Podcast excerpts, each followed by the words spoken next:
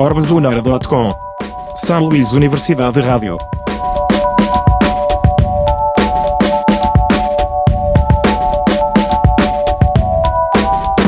Bienvenidas, bienvenidos, bienvenidas a un nuevo capítulo de Resonora Radio en su tercera temporada. Mi nombre es Locano, les estaré acompañando en esta emisión transmedia. SoundCloud e Mixcloud. Hoy en cabina de Orbe Sonora, desde Morelia, Michoacán, Mateo Jonar.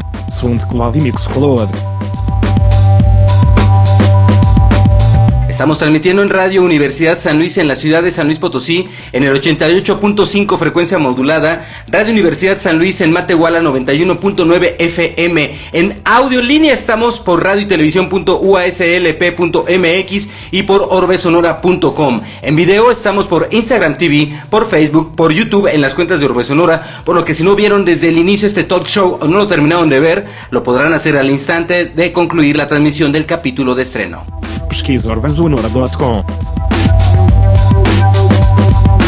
Hola Pam, hola María Bonita, hola Dash, ¿qué onda Gabriel Chinchilla? Emilia, qué gusto que estés por aquí. Mati, ahorita te jalo. Siga-nos no Twitter. No. No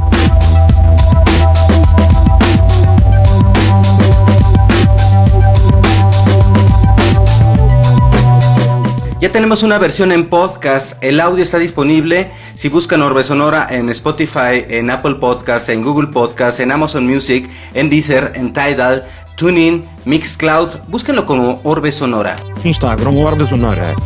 Orbeslunar SoundCloud. Mixcloud Collective Orbeslunar. Saludos Underprod Radio. A quienes nos escuchan en línea en Underprod Radio, saludos a la comunidad de Underprod en Alemania, saludos comunidad Nueva York, saludos comunidad California, saludos comunidad Washington DC, saludos Colombia, saludos comunidad Mexicali, saludos comunidad San Luis Potosí, estamos transmitiendo desde San Luis Potosí, saludos comunidad Filipinas. En cabina de Orbe Sonora, Mateo Jonard. Ahorita le pregunto si es Jonard, Jonard, Jonard o Jonard. Ya le envié una solicitud para que se conecte en este momento. Y no nos conocemos, ¿eh? Primera vez. ¿Cómo estás, Mateo? Hola, ¿qué tal? Eh, bastante bien.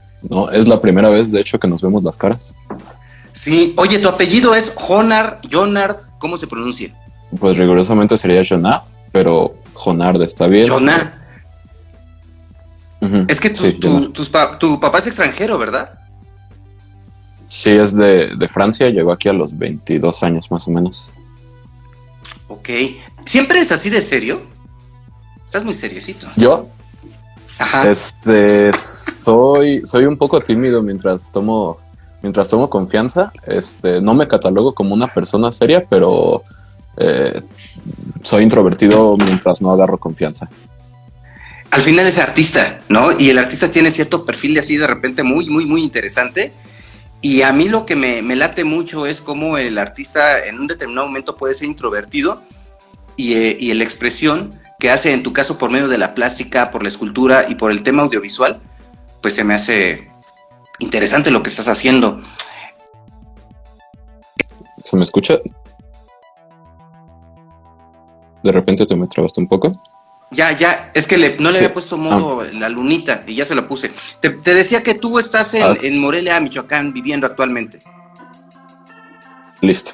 Este. Ah, te, te decía de esto de, de la parte de, de cuando hablo. ah, pues también, como en el arte, hay como eh, mucho esto de distinguir los sujetos funcionales. O sea, cuando mi sujeto funcional es sujeto funcional artista, intento como tener la boca lo más callada que se puede para no dar este, pistas ni, ni, ni nada de mi obra. eh, cuando tengo el sujeto funcional crítico de mi obra, como si fuera uno más de los tantos que la, que la, que la puedan ver y una opinión que valga lo mismo, pues ya hablo un poco más.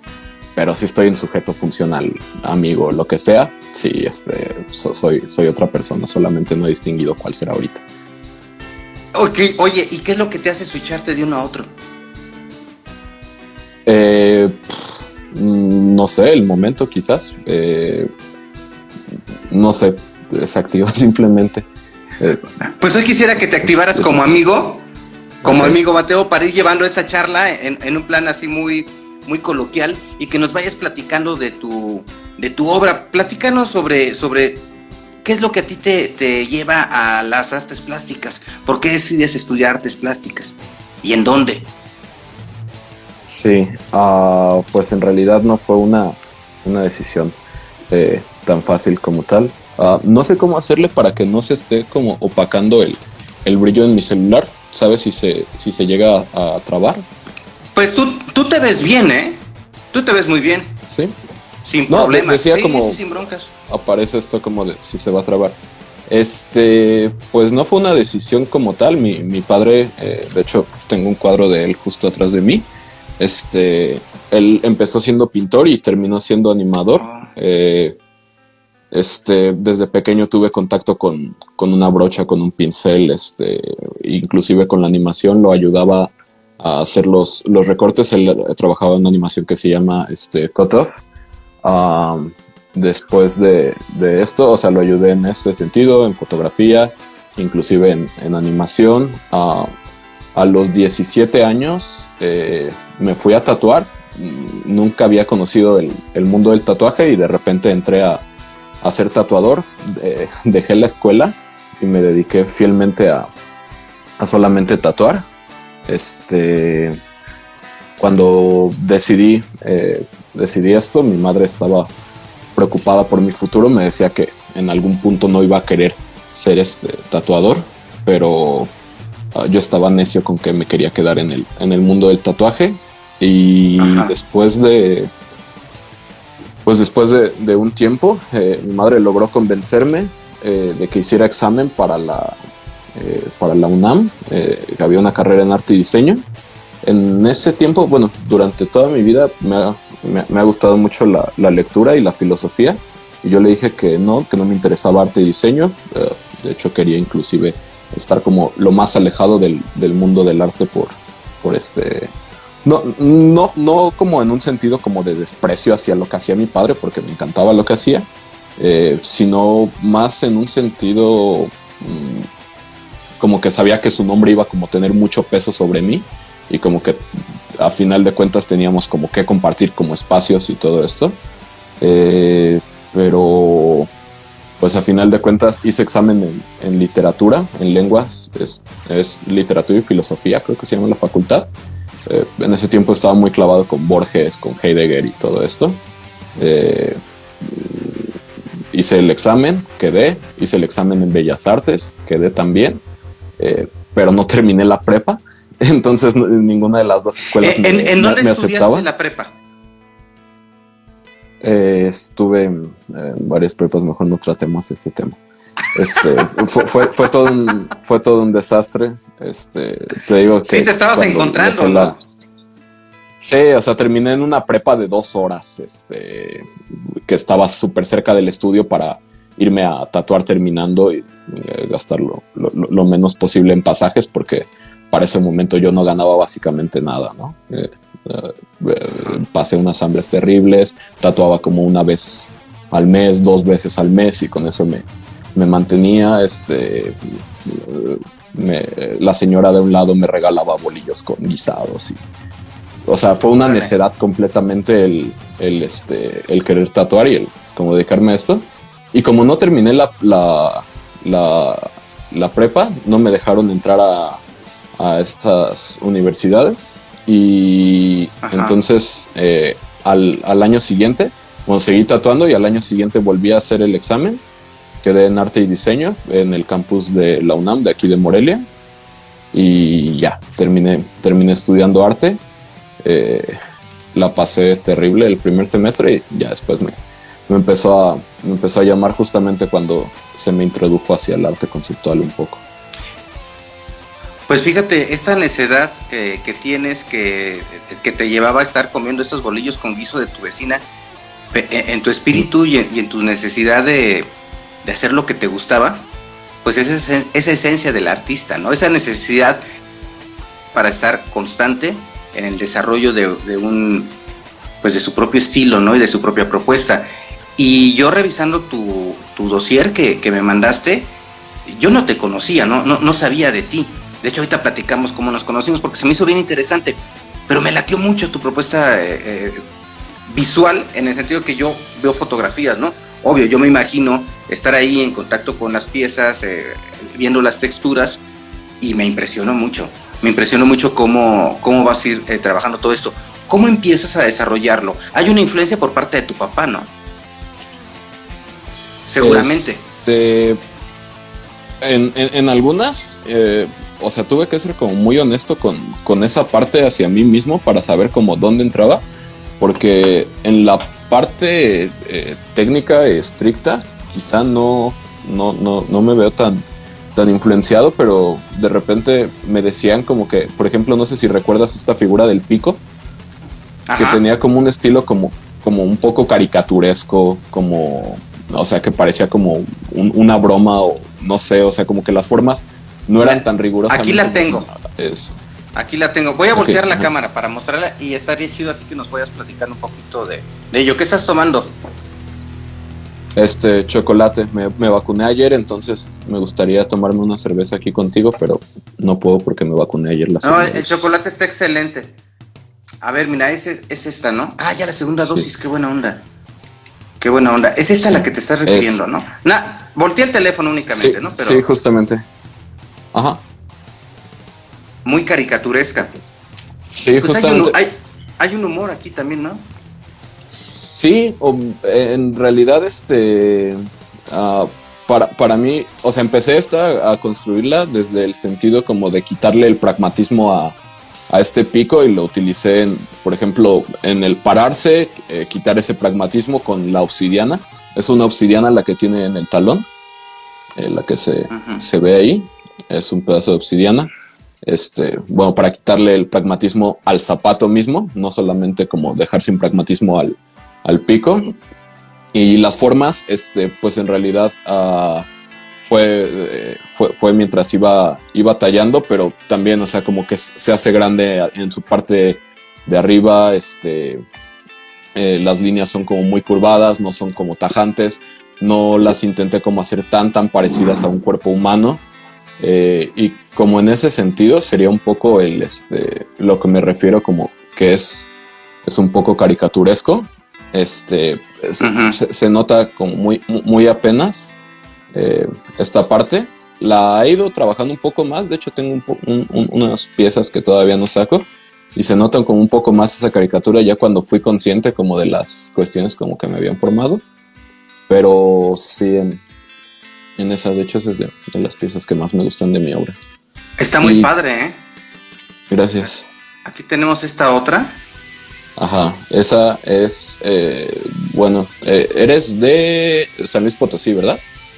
Estamos en San Luis Potosí, transmitiendo. Está, ah, ok. Este, bueno, eh, en las carreteras, por lo menos de Michoacán, asumo que en las de todo México, ah, se suele poner una cruz de caminos, ¿no? En, Cuando muere alguien y es, es como un aviso eh, únicamente. Bueno, no solamente es, es, un aviso, de hecho el aviso es lo último que es, pero ah, se suele poner en memoria de, de, de los difuntos, eh, justamente en el punto en el que murió termina siendo un aviso de quizá como un cierto peligro o riesgo, pero al final de cuentas es para recordarle a la familia a un ser querido, ¿no? Entonces, bueno, eh, distintos autores describen lo no pragmático y lo ritual justamente como no pragmático.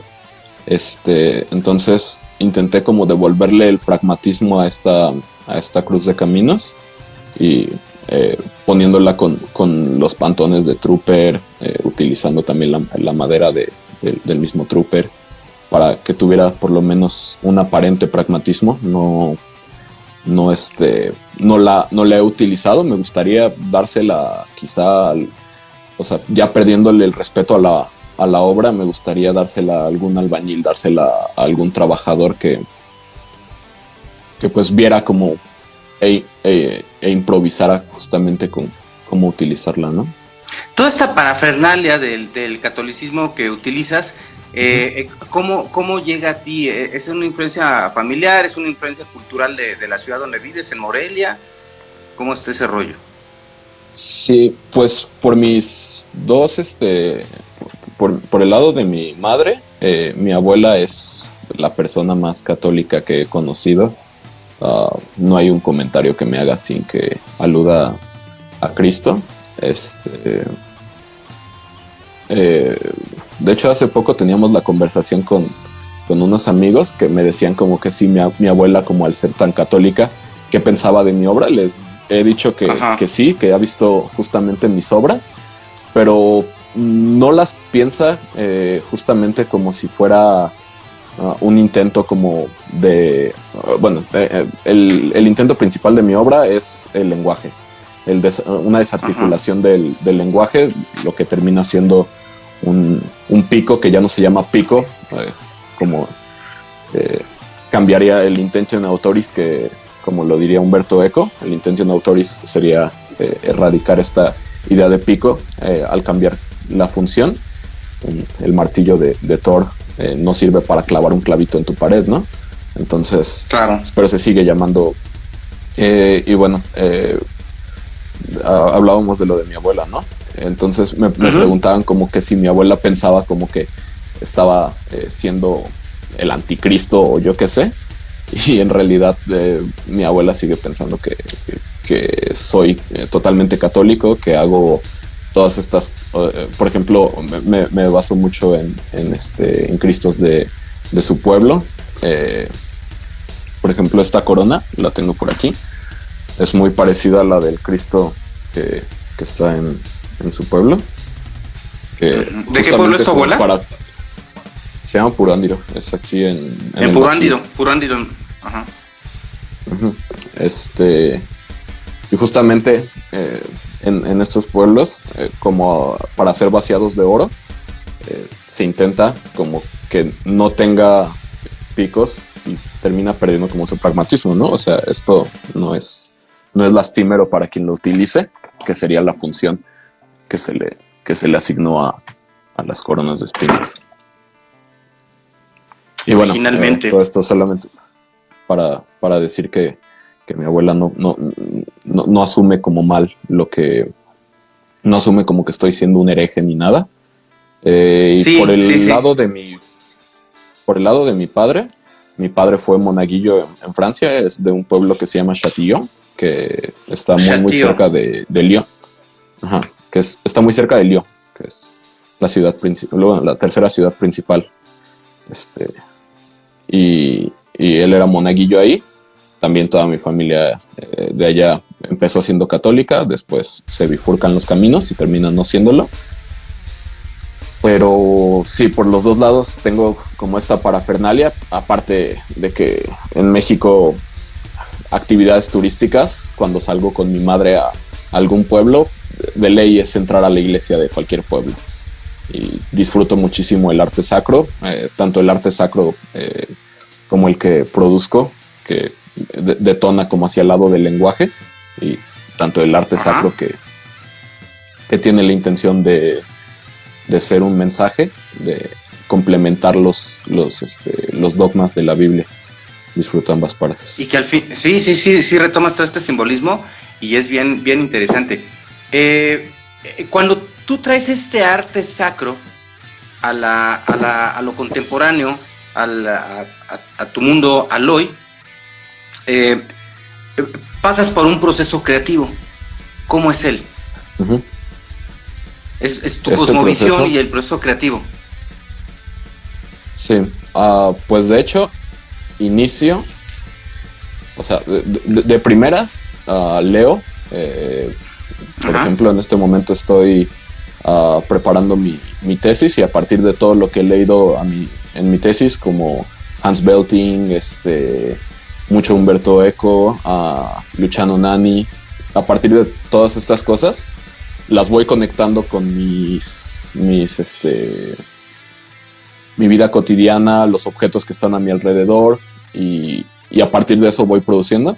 Uh, tenía una maestra, eh, Karen Perry, que decía que no existía en el arte, o por lo menos ella era partidaria de que no debía existir como las, las cuestiones que salen como esporádicas, que, que es así como, ah, me aloqué y aventé la pintura y salió esto, sino que un proceso creativo debería ser como más eh, lectura, empiezas como a, hacer estas conexiones.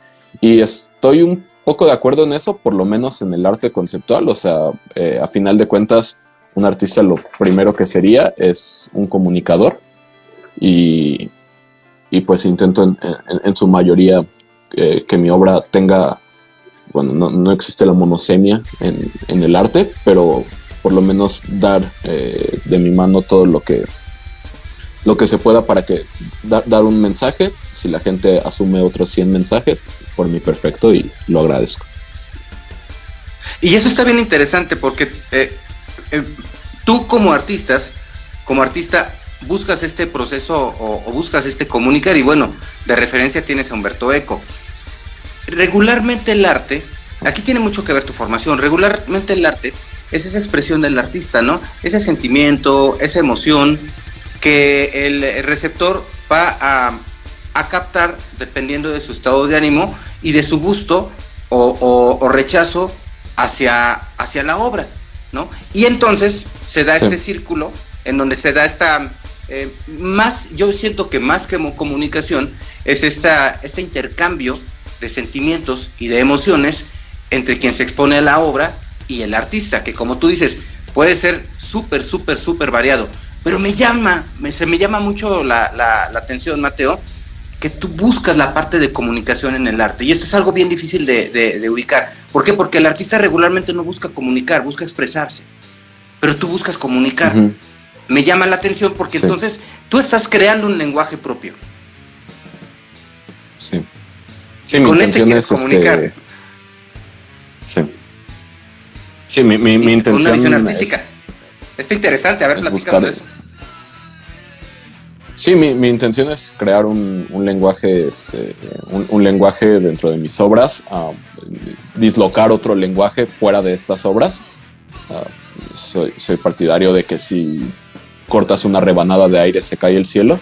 De hecho, es una cosa que decía uno de los primeros este, artistas conceptuales, que es Marcel Proudhon. Uh, decía que que al, que al cambiar, por ejemplo, o sea, tenemos 27 letras en un alfabeto, al quitar una de esas letras nos volveríamos más estúpidos, al aumentar una letra nos volveríamos más inteligentes, al aumentar una palabra nos volvemos más inteligentes. Por ejemplo, eh, en los... ¿Cómo se llaman los que viven en Vilus? En los esquimales uh, tienen siete palabras para hablar de la nieve, ¿no? Tienen una palabra específica para la nieve sucia, para la nieve limpia, para la nieve que cae del cielo, para la nieve que está sentada en el piso, para el hielo, para todas estas, ¿no? Entonces su conocimiento de la nieve se vuelve más amplio, ¿no? Entonces, en ese sentido, al aumentar o dislocar y, crear como nuevas posibilidades, me interesa como, como lo, que, lo que salga de ello, lo que produzca esto, y en ese sentido me gusta más como el, el, este, el comunicar que el expresarme. De hecho, o sea, también lo, lo, lo, utilizo como, como un medio de, de... Ahorita hay una palabra que eh, se hizo muy famosa, este, que es justamente como estos sentimientos, vaciarlos en algo. Eh, pero cuando hago estas cosas no las meto en mi portafolio, ah, intento que este portafolio tenga como un sentido eh, eh, profesional y que sea todo eh, apuntando hacia un ámbito para justamente crecer este lenguaje y, las demás que no interrumpan y que no rasquen dentro de, este lenguaje. Entonces, cuando hago todas estas este, manifestaciones sentimentales o como se, pueda ver, no las meto dentro de mi portafolio y pues simplemente pinto pinto para mí, estoy haciendo un autorretrato, es una cuestión bastante extraña porque estás cara a cara contigo mismo, terminas enfadándote de ti, no solamente enamorándote de ti, sino a, partes iguales te odias y te amas dentro de un autorretrato, este, finalmente te, te, conoces, conoces cada, cada cosa de ti. Tengo una cicatriz en la ceja, ya la conozco demasiado de, cuando la estuve pintando. Uh, sí, en ese sentido, no la meto dentro de este portafolio. Todo lo que ves en este portafolio sería parte de la parafernalia, este, la parafernalia del arte. La parafernalia estas dos del líneas- catolicismo, perdón. Sí, estas dos líneas que tú llevas en la parte expresiva y en la necesidad de comunicación, ¿en algún momento conviven? Porque bueno, tú aquí en la inteligencia de separar un concepto, dices en el, en el, eh, en el dossier, en el portafolio, no lo utilizo, ¿no? Porque vas separando un concepto, pues porque de alguna forma estás mostrando tu obra, ¿no? Eh, pero en algún momento conviven, y esto va porque, porque se está buscando una definición de, de- de- de tu concepto, en este caso, que quizá tú pudieras decir, van por estos dos caminos, pero no sé, el ojo externo te pueden decir es que es muy similar, se nota el estilo, se, se nota que es tu obra.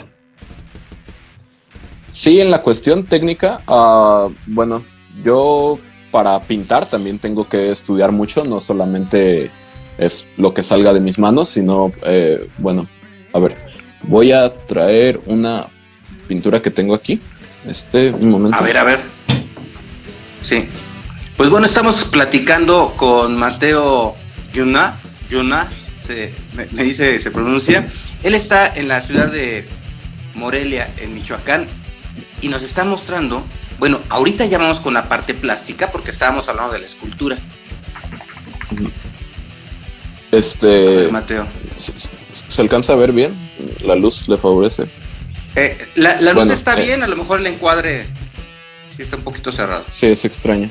Sí, eh, es que como traigo los audífonos, ah, pero bueno, Ah, eh, intento no, no, no, no mostrarla toda, pero No te preocupes. para todo esto, eh, pues tuve que estudiar, por ejemplo, en esta parte de aquí son, son estudios de la Capilla Sixtina, esta parte de aquí es un, un estudio de, este se llama El secuestro de Europa, en esta parte de aquí es de Van der Weyden. Van der Weyden es un pintor holandés del Renacimiento.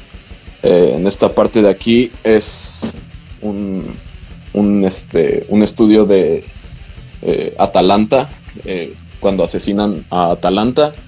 Y son distintos estudios, entonces a final de cuentas se me van pegando en, en las manos al, pintar como estos, estos estudios, se me, se me van pegando estas manías que tenían distintos este, artistas.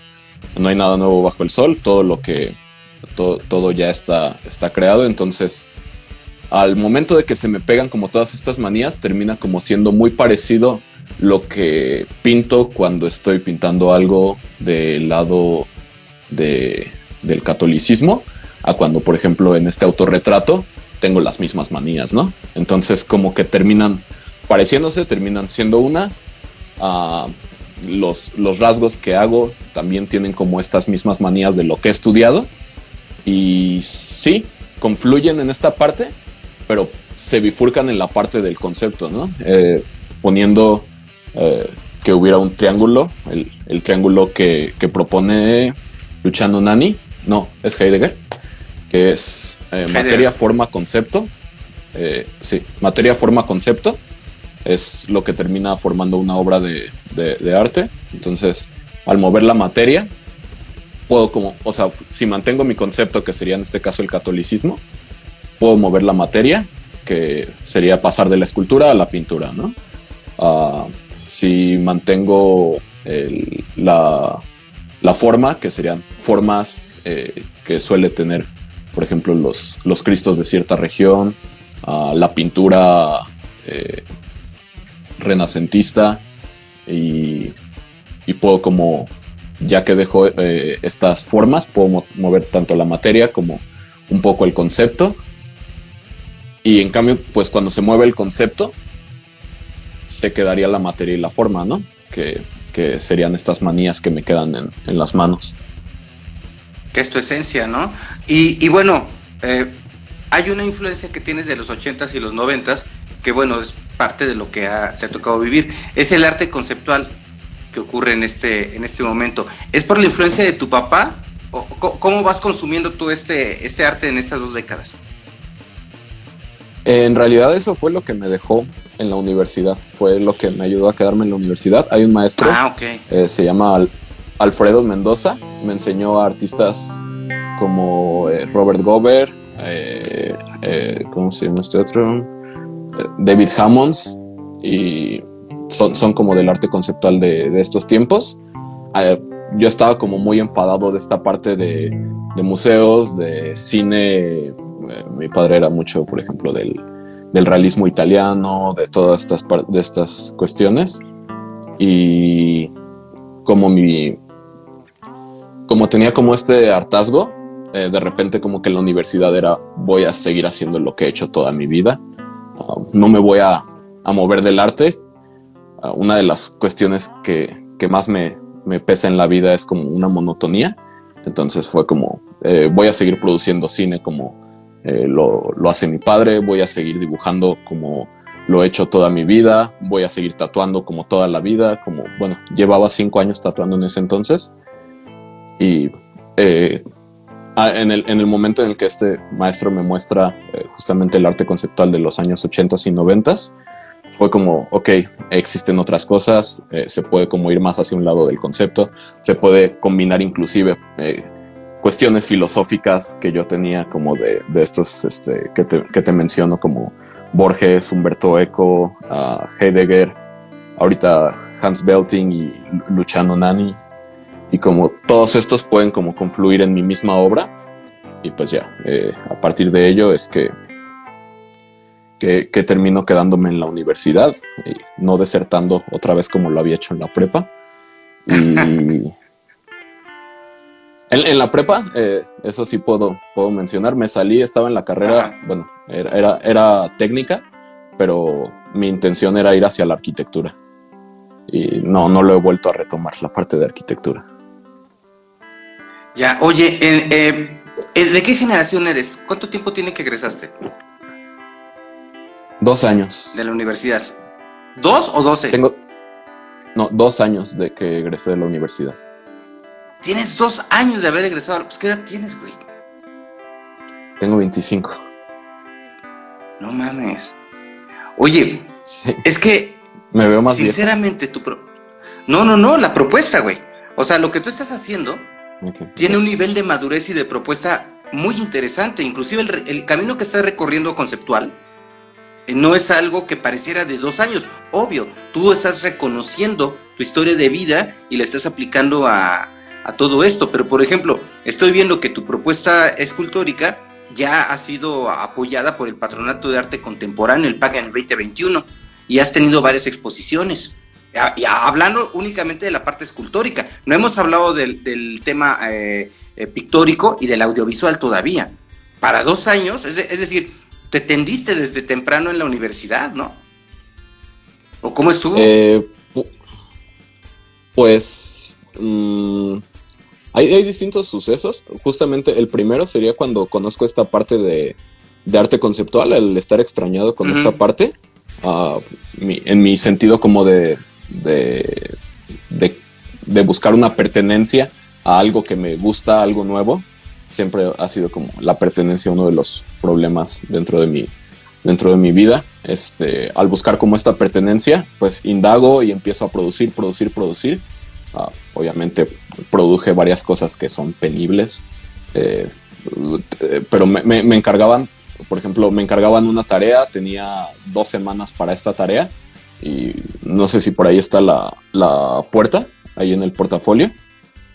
Ahorita la, la- la busco y la, Em- la- la- ponemos. Aquí la tengo, mira. Eh, A ver, platícanos y volteo la cámara. Sí, es- es- esta puerta en realidad fue una tarea escolar. O sea, intentaba como que mis tareas escolares no, no fueran nada más como entregar por entregar, sino como ya tener como un portafolio de obra. Sí, fue una, una tarea. Este, mm, no, no había calificaciones, sino solamente eran tareas, pues, como por, por producir. Eh, y esta me patrocinó después de eso eh, Semix eh, para, para una exposición. Tuve problemas con los de Semix.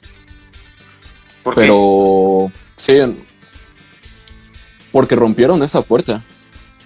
¿Cómo? Este, sí, bueno, ellos no, pero la, la regresaron. Este, la tuvieron, o sea, empezó la pandemia. Fue Ajá. esa exposición debe de tener quizá un año y medio, dos años. Eh, fue en eh, Design Hunter en Ciudad de México y estuvo en estuvo como rondando en otras. Me la iban a comprar a alfadores de no no, no, no, llegamos a un acuerdo del, del, precio y me la regresaron y de repente cuando abren la puerta en DHL eh, está la, la, puerta partida por la mitad y pues eh, en vez de, reclamar a DHL decidí reclamar directo porque los de DHL creo que te pueden dar solamente un 15% o algo así eh, regresarte de no pues iba, iba mal este iba mal embalada güey y bueno, pues sí, se supone eh, que. Yo, yo, la envié bien embalada, pero no me la regresaron. Yo la envié bien embalada, pero no me la regresaron bien embalada. Pues pusieron al de Está envuelta en plástico. Pusieron al de servicio social a, que no se pasaron. Sí. Y luego, sí, pero bueno. Este, pues me, van a pagar el, dinero, eh, me van a pagar la mitad de lo que había planteado con este vendedor, del, último trato que, habíamos tenido. Eh, la había dado en 18 mil pesos. ¿En serio? ¿No, está, ¿No está mal? O sea, está bien, o sea, está súper económico. Digo. Sí, eh, bueno, en, ese entonces... Ajá, sí, Sí, sí, sí, o sea, en realidad no es algo así súper, hiper costoso, ¿no? A lo mejor puedes decir, bueno, la trayectoria y lo que quieras, pero pues la propuesta artística no es para, sinceramente, no es para ese costo, sinceramente. Pero hasta, te viste muy, muy buena onda y baratero, ¿eh? Sí, sí, este, me, emocionaba. Eh, esa iba a ser la primera obra que vendí, ya, ya vendí más, más obra eh, hace poco, pero eh, en ese sentido no tenía tanto problema eh, bueno, cuando fueron los 18 mil sí tenía este problema, en mi cabeza sí estaba quizá la ahí muy barata, no la voy a volver a ver, cómo la voy a exponer, me la tienen que enviar y todo esto, pero cuando me dieron la mitad como para volver a producirla, no tengo tanto el problema porque a final de cuentas para mí el, arte conceptual es una idea, ah, la, claro, está en realidad no es como que sea una hermosura esta puerta que esté pintada a manera de renacimiento cualquier cosa, sino simplemente pues e-, es, la idea la que eh, al, partir de esta puerta se pierde este pragmatismo y lo, hermético que sería como el sellar un lugar y todas estas cosas. Ah, pero pues como puedo volver a producirla, inclusive me queda una parte de, ese dinero para mí y, puedo hacerla mejor. Ahorita tengo más, eh, más herramientas para poder hacerla. Pero, estás de acuerdo, estás, de acuerdo, Mateo, que es eh, eh, la idea es lo que vale y la creatividad, además de la propuesta del autor. O sea, tú puedes decir en material es tanto, sí, pero sí, lo que cuesta es no es el material, sí.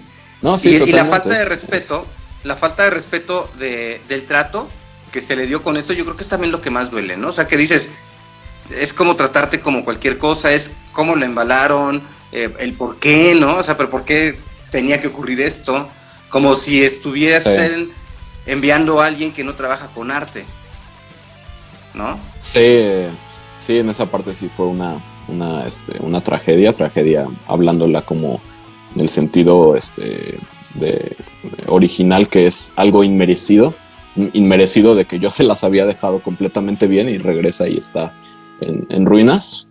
Pero pues sí, eh, en ese sentido, al tener la idea, si me lo hubieran robado y de repente alguien le estuviera exponiendo con su nombre, o sea, eso me hubiera pesado muchísimo más porque en ese entonces todavía no la tenía este, en, derechos de autor, ahorita ya la, ya la tengo, eh, pero eso me hubiera pesado un, poco más, ¿no?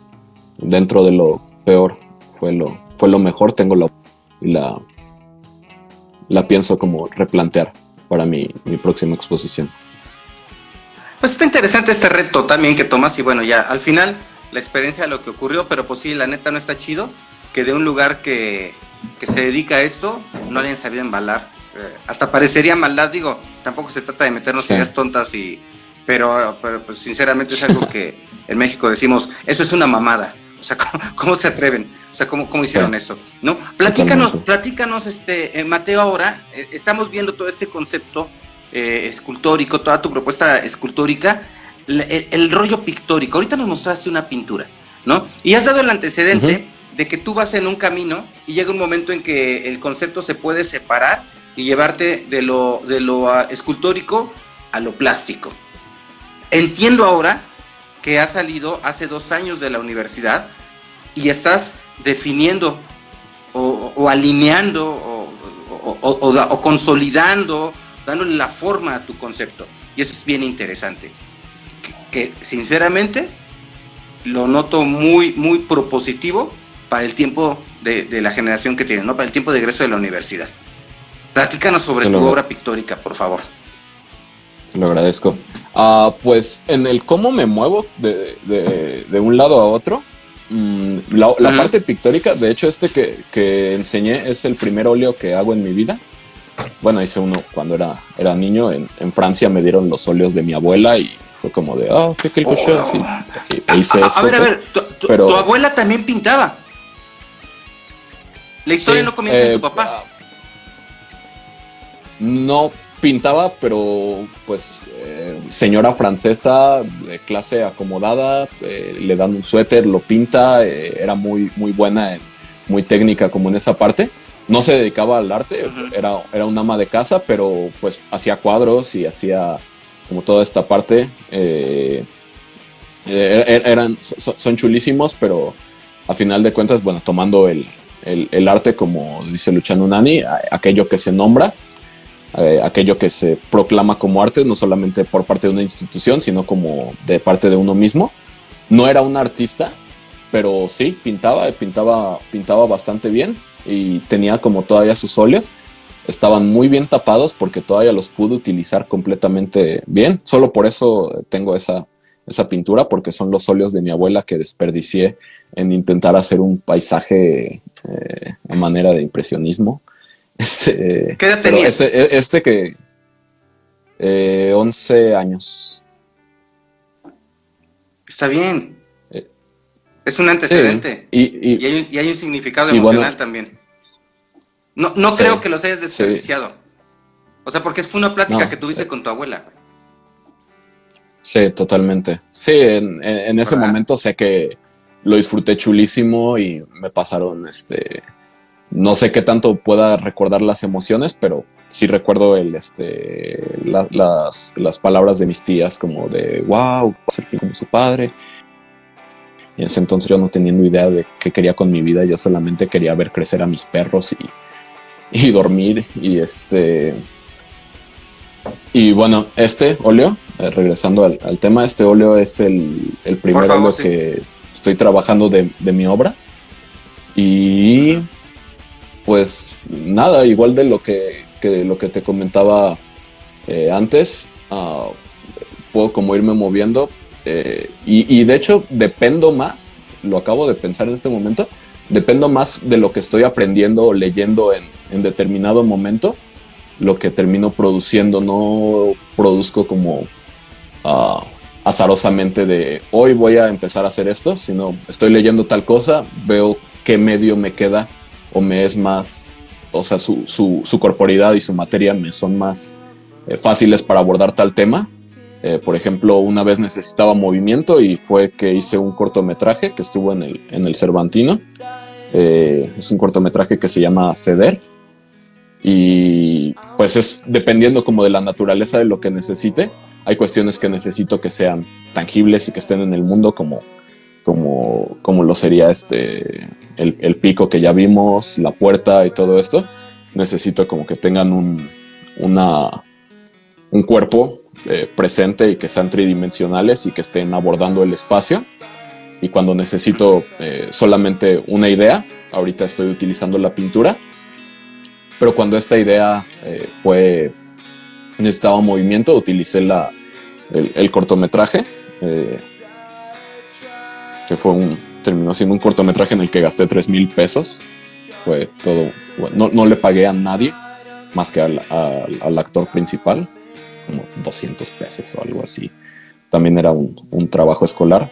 Te, digo que En su mayoría mi portafolio empezó siendo trabajos escolares a los que le, le, echaba ganas de más y me flagelaba a mí mismo para entregarlos a tiempo.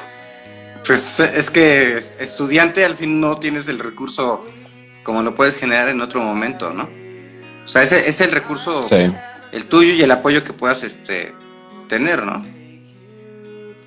Sí, estos tres mil pesos eh, terminaron saliendo de, de, mi bolsa prácticamente. Eh, de mis ganas le hubiera metido mucho más, pero eh, fue todo como me prestaron una casa, me prestaron el equipo de la universidad, que también que te presten equipo es la parte más, más este, pesada que vi dentro del cine.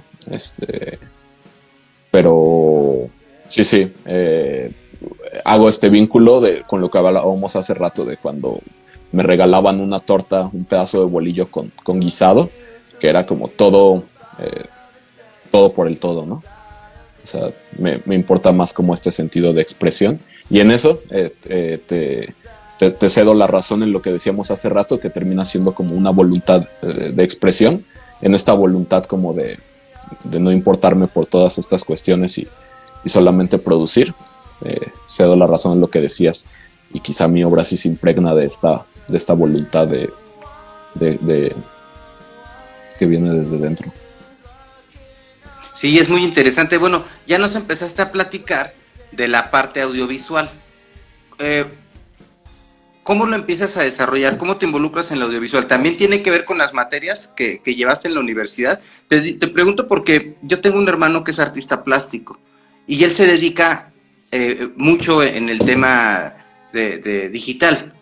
¿no? Y, terminó trabajando en, acá en la vida real, o sea, en el día a día para, para comer, haciendo animación y todo esto para canales de televisión. Por, eso entiendo un poco el rollo hacia, hacia dónde vas, ¿no? Eh, ¿cómo, cómo, cómo viras a la, al audiovisual? Ah, pues es una historia un poco triste. Mm, porque, o sea, quería, eh, eh, sí quería aprender como cine. Entré a la clase de cine, las materias en la UNAM, eh, tú puedes como ir pasando de, materia en materia, no tienen como tanto un seguimiento. A final, a los últimos dos semestres puedes meter una materia que no tenía nada que ver con lo que estabas produciendo.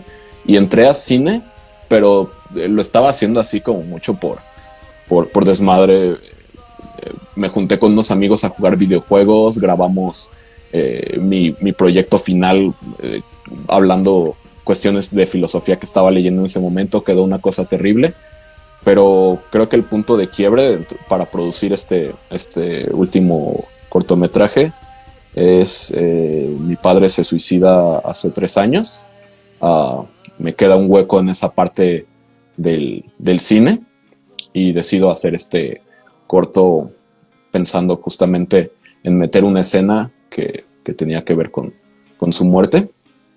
Qué fuerte, cabrón. Sí, y es por eso que, que termino haciendo una producción audiovisual.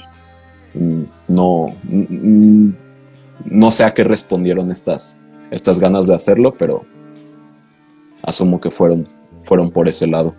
De hecho, este pues cortometraje lo empiezo un mes después de su muerte.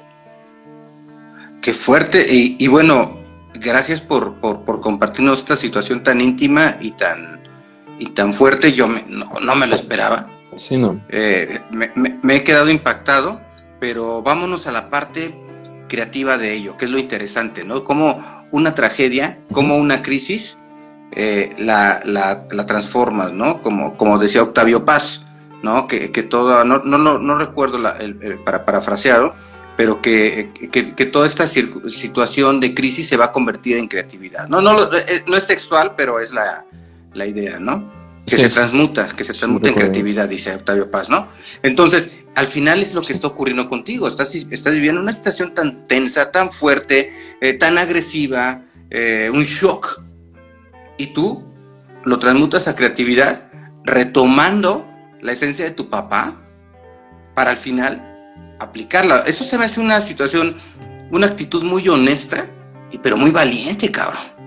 O sea, no es fácil, güey. Sí, pues, o sea, en, ese momento no, o sea, no tenía así absolutamente a nadie con quien hablarlo porque empezaba a hablar y me ponía a llorar, empezaba a, como a querer referirlo y, y ahorita lo tengo, por eso puedo como decirlo sin, sin este, sin algún tapujo. Y te lo agradezco, güey. Te, lo agradezco, te lo agradezco de corazón, eh.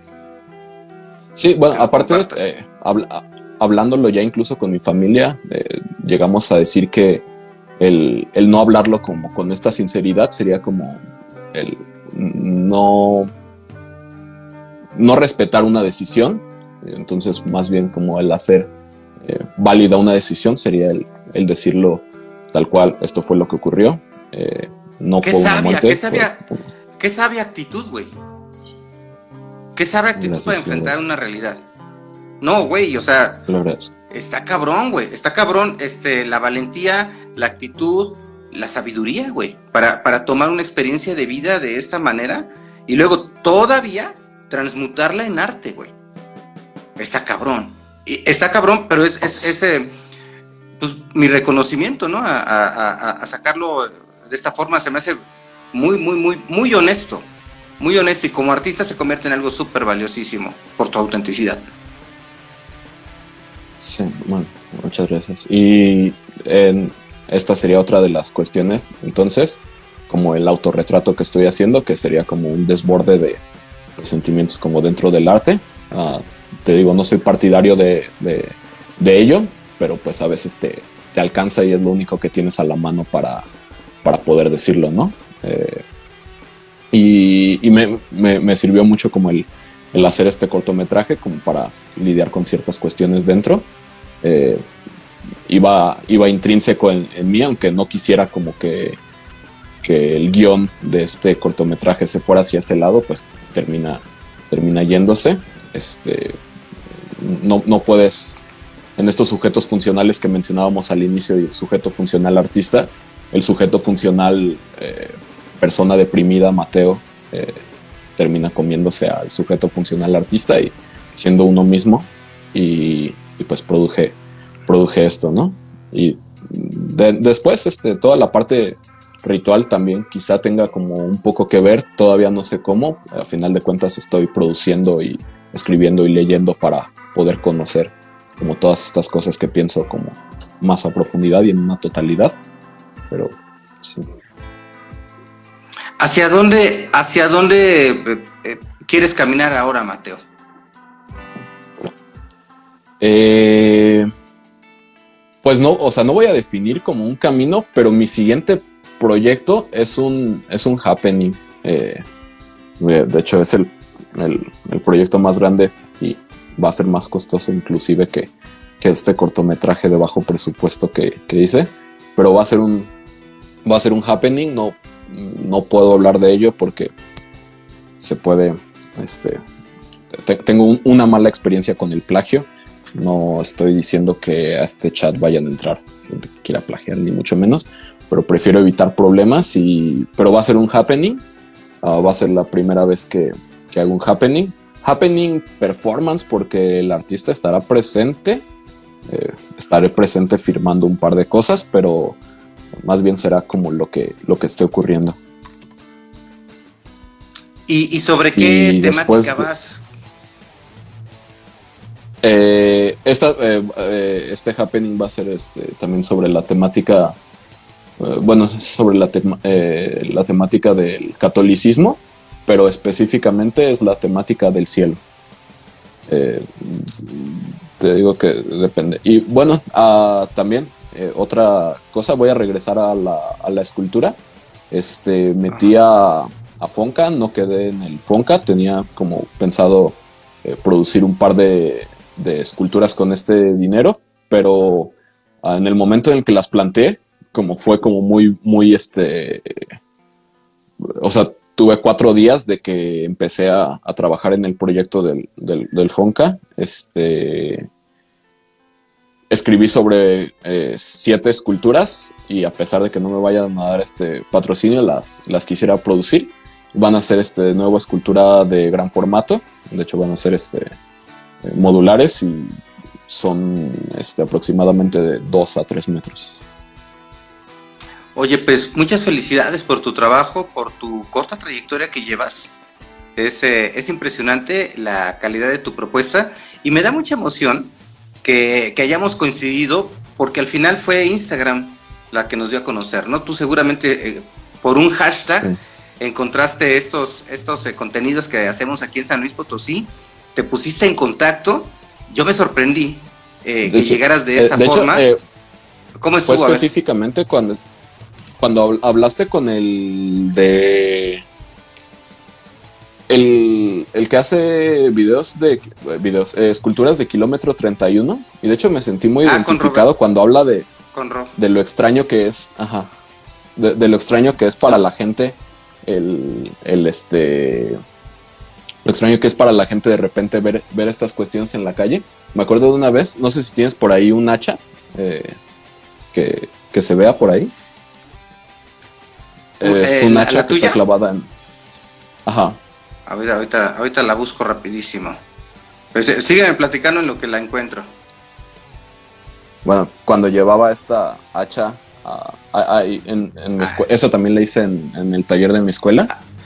y cuando estaba llevando el hacha, la, la cargué este, pues la cargué en el hombro. Hay un tramo de aproximadamente un kilómetro y medio o dos kilómetros en mi, en mi, este, de la entrada de mi escuela a mi salón. Tuve que caminar estos dos kilómetros, este, con el hacha y usualmente te dan ride en ese pasaje, pero pasaron maestros y me saludaron, pasó gente, me, saludaba y me veía, pero nadie me dio ride justamente porque traía un hacha colgando en la espalda. Supongo que no debe de ser nada cómodo estar con alguien que tiene que tiene un hacha, pero justamente pero vas en una este escuela de arte, que decía,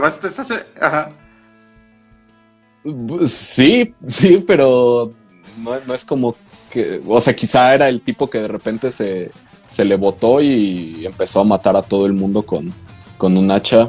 No, no, sé qué pensaría la, gente, ¿no? Pero a final de cuentas no me, nadie me, me, dio raid y me tocó cargar esa hacha y toda la madera que traía este durante dos, kilómetros bajo el sol por, por esto. Y me, me identifiqué mucho justamente cuando él dice lo de que encontraron partes de, de, cuerpo de que él había hecho, que los habían encontrado en una bolsa en la calle, ¿no? En la basura, sí. ¿Lo conoces a él o, cómo, encontraste tú este contenido? Este, pues, o sea, he visto, he visto Kilómetro 31, me gusta el cine de terror, me gustan los slashers, me gusta como toda esta parte, pero sí, supongo que, fue eh, por algún hashtag por ahí. Órale, qué interesante. Y qué interesante eh, que te hayas puesto en contacto con nosotros. Pues yo estoy súper agradecido que lo hayas hecho, porque también eh, para esto se necesita humildad, ¿no? E, el hecho de que tú contactes y digas, oye, me late lo que estás haciendo, pues me latería participar, ¿no? Y yo con todo gusto dije, pues claro, ¿qué, qué, haces? No, pues aquí está, aquí te voy a enviar mi portafolio esto es lo que hago, me impresionó, dije, adelante, vamos a platicar. Eh, regularmente en estos espacios, Mateo, pues invito a mis amigos para que se dé esta plática así eh, eh, muy fluida, ¿no? Pero no eres la primera persona que llega, que, conozco en el momento de la transmisión, y a partir de ahí se hace una, relación bien chida, a veces hace amistad, a veces la pura relación, pero, pero continuamos en, en contacto y en algún determinado momento nos vemos. Por ejemplo, yo estuve hace dos años en la ciudad de Morelia, en un taller en el, en el Sistema Michoacano de Radio y Televisión. Estuve, estuve dando un taller ahí a, los compañeros del sistema y bueno, en algún momento regresaré y me va a dar mucho gusto, ahora sí sentarme, alejado de nuestra vacuna y tomarnos una cerveza juntos para esta plática, tenerla cara a cara y por supuesto tener la experiencia de, de observar y estar en contacto directo con tus esculturas, con tu obra pictórica y, platicar eh, eh, de nueva cuenta, ¿no? Sí, pues bueno, justamente cuando te dije, eh, ah, tenía un proyecto, ya ocurrió el proyecto, ya ah, hablé de ese proyecto, me, me, invitaron a, un podcast y se, habló ya como de, este proyecto que, que tenía. Pero fue en, fue en sentido como de esto y después fue como de, ah, pues si le late como platicar más como acerca de las, o sea, era como un sentido de difusión eh, y si le late platicar más eh, relajado acerca como de las obras, de lo que va este, saliendo, pues me, pareció perfecto y cuando me empezaste a, a, decir pues de, de, estas, me dijiste, oye, pues podemos mantener una conversación como de, de, una hora, no sé cuánto tiempo llevemos, se me fue el tiempo. Ahorita llevamos una hora. Ya llevamos una hora. Y, sí. y va bien, va bien. Eh, ¿De qué era este proyecto? Este, de hecho, únicamente lo, lo, platiqué, pero era un proyecto que se llamaba eh, La Casa del Gato de Schrödinger. Ah, el, gato de Schrödinger es este es una parafernalia que es este, acerca de cuando no sé cómo explicar esta parafernalia después de tantas veces que la expliqué, pero ok, hay un gato dentro de una caja, dentro de esta caja uh, hay un veneno y uh, las opciones son que se active este veneno o que no se active. Entonces se dice que dentro de esta caja la, el gato de Schrödinger está tanto vivo como muerto al mismo tiempo. Y eh, es eh, una íbamos a, bueno, ya lo hicimos, eh, subí las historias, pero después subiré el material completo. Pero el, gato de, de, de, Schrödinger este, es de la física cuántica y esta era una casa aquí en el centro, en el INA.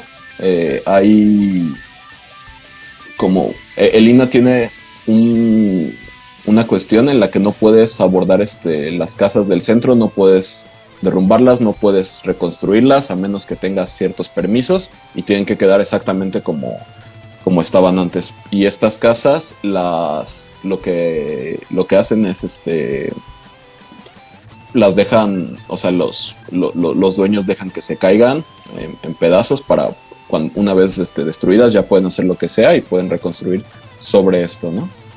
Y el sentido de esta casa era también como mantenerla entre viva y muerta, porque regresando a lo que hablábamos de las cuestiones del pragmatismo en mi obra, ah, mantuve esta cuestión del pragmatismo, ya no era tanto la parte del catolicismo, solamente un poco en su estética, en la estética de las cosas que hice. Pero bueno, hicimos eh, eh, la, una una gran parte de este proyecto fue con Rosa Tinoco. Rosa Tinoco es una ceramista de, aquí de Morelia muy buena.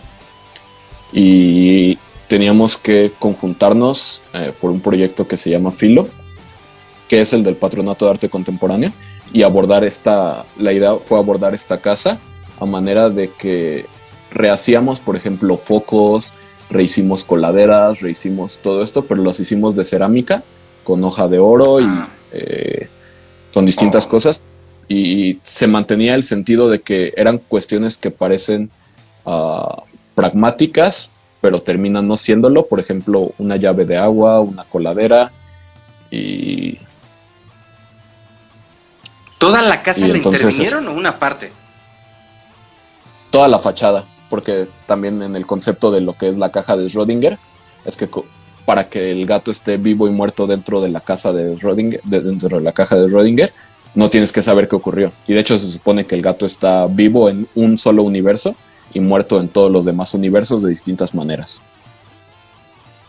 Órale, pues qué padre, ¿eh? Qué padre este trabajo. Felicidades, felicidades Mateo por tu, por tu obra. Eh, eh, me, me, gustó cuando la vi, me latió lo que, lo que vi en tu semblanza pero me gustó más venir aquí a platicar que venías y, que vinieras tú con nosotros y que nos conectáramos Morelia, San Luis Potosí, a platicar eh, de ello, como tú comentas en un tema de, difusión. Y pues esto tiene que seguir. Cuando tú visites San Luis Potosí, pues aquí tienes tu casa. Cuando yo vaya allá a Morelia. He estado en San Luis Potosí. ¿Y cuándo regresas? Eh, eh, no. Pues me gustó mucho la ex cárcel. quisiera regresar. Vi una obra de pedofilia muy, muy fuerte. Era un cuarto que habían rehecho con, distintas cosas y este y, a partir de ahí este me, gustó mucho este este espacio eh, no sé si, ¿cómo se llama la ex cárcel?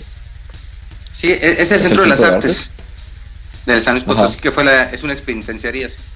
Muchas vibras fuertes se sienten pues, ahí. Voy a tener una exposición en Zacatecas, me parece. ¿Y qué tan cerca queda de Zacatecas, San Luis? Pues estaremos tipo tres horas, tres, tres horas más o menos, dos, tres horas. Soy artista y no sé de geografía. Pensaba que era, que era mucho más cerca. No, no, no, güey. Cuando vengas avísame nada más con tiempo para yo organizarme y, y aquí poderte pasear y poderte atender, ¿no? Y nos la vamos a pasar bien, bien chido también, Mateo. aquí te espero cuando, cuando gustes, ¿no? Aquí tienes un amigo. Te agradezco mucho. Este, y también igual aquí en Morelia, pues te, doy, te doy un, tour por esta pequeña ciudad. Excelente, Mateo. Me ha dado mucho gusto que estuviéramos ahora platicando ya por fin cara a cara en, en, esta, en este live de Instagram. Muchas gracias por venir con nosotros, muchas gracias por buscarnos, muchas gracias por, por estar a ti y bueno, toda esta, toda esta intención que, que has tenido de entrar en contacto con, con nosotros, pues se agradece, se agradece porque siempre a partir de aquí deben de surgir cosas nuevas. Gracias, Mateo. No sé si quieras agregar algo más. Este, no, eh, todo, todo bastante bien y pues te agradezco también a ti la, el espacio y este no se pudo hacer para la, la, eh, promoción de este, de este proyecto, pero de todos modos este, agradezco esta plática, me, gustó demasiado, me, gustó la puntualidad de las preguntas, eh, tocaste partes que no pensaba que se fueran a hablar y pues agradezco. En una charla de, en una charla de amigos, en una charla de amigos salen cosas. Sí. Sí, me sentí menos introvertido de lo que soy, en realidad. Me di cuenta, me di cuenta. De hecho, yo le bajé a mi beat porque eh, eh, entré muy encendido y me envolviste, pero me envolviste con todo tu concepto porque me estabas haciendo razonar, pensar, y entonces yo estaba aterrizando las ideas para envolverme en tu concepto y al final tú me bajaste a mí a ese mundo y logré apreciarlo y es una experiencia también muy chida, muy chida para mí, Mateo. Pues de nueva cuenta, muchas gracias. Bueno, y gracias, a, las personas, gracias a las personas que nos están escuchando en Radio Universidad de San Luis Potosí, a quienes nos escuchan en norvesonueva.com, quienes están viendo en esto en, Instagram TV, porque ahorita que termine Mateo, la, el, live se sube y queda ahí para que lo podamos compartir. Quienes están en Facebook, en, YouTube y quienes nos, escuchan, hay una versión en podcast, eh, Mateo, si tú buscas Orbe Sonora en Spotify, en Apple Podcast, en Google Podcast, en todos lados, en Amazon Music, en Deezer, donde quieras, vas a encontrar este podcast en, un, en unos tres días más o menos. Eh, igual, eh, eh, estamos transmitiendo en una estación en línea que se llama Underprod Radio y hay varias comunidades en, el mundo que tienen que ver con las personas que producimos este programa. Entonces tenemos comunidad Alemania, hay un grupo de personas que nos escuchan en Nueva York, en Colombia, México, o sea, hay varios lugares también a los que estamos llegando a, gracias al apoyo que nos está dando Underprod Radio, por supuesto la gente que estuvo aquí conectada con nosotros acompañándonos. De nueva cuenta, Mateo, muchas gracias, un gusto y sabes que aquí en San Luis Potosí tienes un amigo. Muchísimas gracias, igual aquí en Morelia. Gracias, hasta luego, buenas noches. Eh, ¿Tengo que colgar o algo así? Yo aquí le corto, Mateo, no, tú, tú no te preocupes, yo aquí le Tú eres el artista invitado, ¿va? Yo aquí le corto. Hasta luego, buenas noches.